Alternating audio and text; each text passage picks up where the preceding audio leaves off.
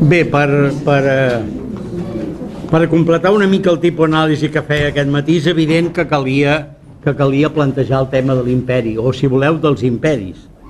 Perquè, perquè no ha estat fins molt recentment que, que, que Bernal ha plantejat, jo crec que molt agudament, les, les greus conseqüències que, que ha tingut per la, per la monarquia espanyola del segle XVI haver optat per, per l'imperi europeu en comptes de, de fer-ho. Ell opinava també que la línia d'expansió mediterrània, que era la que, la que havien heretat de, de Ferran el Catòlic, era molt, molt més rendible i molt més important, però en tot cas haver optat per, per l'imperi europeu en comptes d'haver fet com França o Anglaterra, haver-se projectat a fer un, una mena de projecte de monarquia espanyola eh, que eh, podia haver estat la base d'una nació espanyola que no es va crear. Bernal sosté que la necessitat d'emplear recursos i forces en la lluita per l'imperi europeu, que era una cosa que només interessava la dinastia, que no tenia cap mena de profit per la resta dels, dels espanyols, que en tot cas en pagaven una, una bona part de la factura, va, eh, va obligar, va obligar a, a, a invertir una enorme quantitat de, de recursos en una operació que en última instància doncs, va ser absolutament aixorca, renunciant a aquesta altra opció que hauria estat la de la d'arrelar la península, la monarquia i l'estat modern. Però si evidentment això es va pagar en bona mesura gràcies al fet de que es disposaven dels recursos de l'altre imperi, de l'imperi americà, les coses al segle XVII se'n van anar en bona mesura en orri. Quan parlem del tema de decadència, i ara no fa gaire eh, ha, tornat, ha tornat altra vegada doncs, a, a, a sortir endavant l'atribució Parker, l'atribució al clima, eh, dient que, que, que ha estat que la crisi del segle XVII a escala mundial ha estat la conseqüència d'un sobtat episodi de, refredament global que va posar moltes zones del planeta d'un planeta superpoblat en unes condicions de crisi. El que és clar és que pel que fa a la crisi de la, de la monarquia espanyola, això té molt a veure amb, la, amb el fracàs de l'obtenció de recursos d'Amèrica. Un fracàs que no és precisament conseqüència de que, de que aquests metalls preciosos no s'obtinguessin, perquè hi ha dues xifres en contrast que són dues xifres que val la pena considerar. Per una banda, la, la, la recepció de metalls preciosos registrats oficialment a Sevilla en el transcurs del segle ha caigut de 100 a 10, és a dir, ha caigut en, eh, al final del segle en un 10%, eh, el 1700, de les xifres d'entorn del 1600. Però hi ha una altra xifra en contrapartida que obliga a posar tot això en dubte, o que obliga a posar en dubte que aquesta que aquesta manca correspongui a un fracàs en la producció de, de metalls preciosos a Amèrica. I és el fet que en el transcurs d'aquesta mateixa època les exportacions de, de metalls preciosos, de plata sobretot, d'Holanda i Anglaterra cap als mercats asiàtics s'ha doblat. Eh? Ha passat de, de 3 milions de pesos a l'any cap a 1.600 fins a més de 6 milions cap a 1.700. I és evident que aquest metall no podia procedir més que de les mines americanes, o que podia, havia de procedir majoritàriament de les mines americanes, no podia ser metall, metalls eh, europeus, per un motiu molt simple. Eh, com aquesta és una cosa que també Ruggero Romano hi va insistir, no és que les mines eh, eh, americanes de plata fossin excepcionals per la riquesa del mineral, allò que estigués allí només a tocar. Eren excepcionals perquè el mineral s'obtenia eh, amb treball forçat gratuït aquesta era la profunda diferència que existia entre l'obtenció de plata a les mines europees i Amèrica. Eh?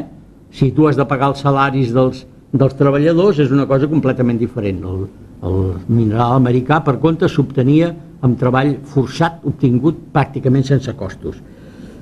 Què voldria dir això? Doncs això voldria dir, evidentment, que per força la producció de, de minerals preciosos a Amèrica ha hagut de seguir funcionant, altrament, amb aquestes xifres que tenim, eh, eh, el 1700 l'economia europea hauria estat mancada de circulació monetària amb els tràfics intercontinentals col·lapsat, el que no va passar. El gran canvi es produeix al segle XVIII. Al segle XVIII es consolida un nou sistema d'imperis mercantils que transforma el comerç internacional de manera eh, completa. Uns intercanvis que estaven basats tradicionalment en el canvi de plata per espècies orientals en el que Amèrica no feia més que un paper, que un paper passiu, com el major proveïdor de, de metalls preciosos, ara deixa pas a un nou tipus de tràfic de molt més volum que tenien com objectes principals de comerç els teixits, el te, el cafè, el tabac i sobretot el sucre. Eh, el consum de te i de cafè que s'anava a expandir ara ràpidament per Europa doncs va eh, provocar una, una considerable demanda de sucre que era una mercaderia que es podia produir avantatjosament a les illes del Carib en grans plantacions explotades amb mà d'obra esclava portada d'Àfrica. Eh, hi ha una frase, per exemple, de Montesquieu, que quan jo la vaig citar en un llibre, el Legoff se'n va, se'n va enfadar perquè va dir que allò ho deia amb sentit de l'humor, però jo no veig cap sentit de l'humor, deia el, el sucre seria molt car si no s'explotés amb treball de negres esclaus. Ja estava, la cosa estava molt clara, eh? no, no, però va, aquelles coses que passen. Què és el que... El paper d'Amèrica al comerç mundial ara va agafar un perfil nou i una importància considerable.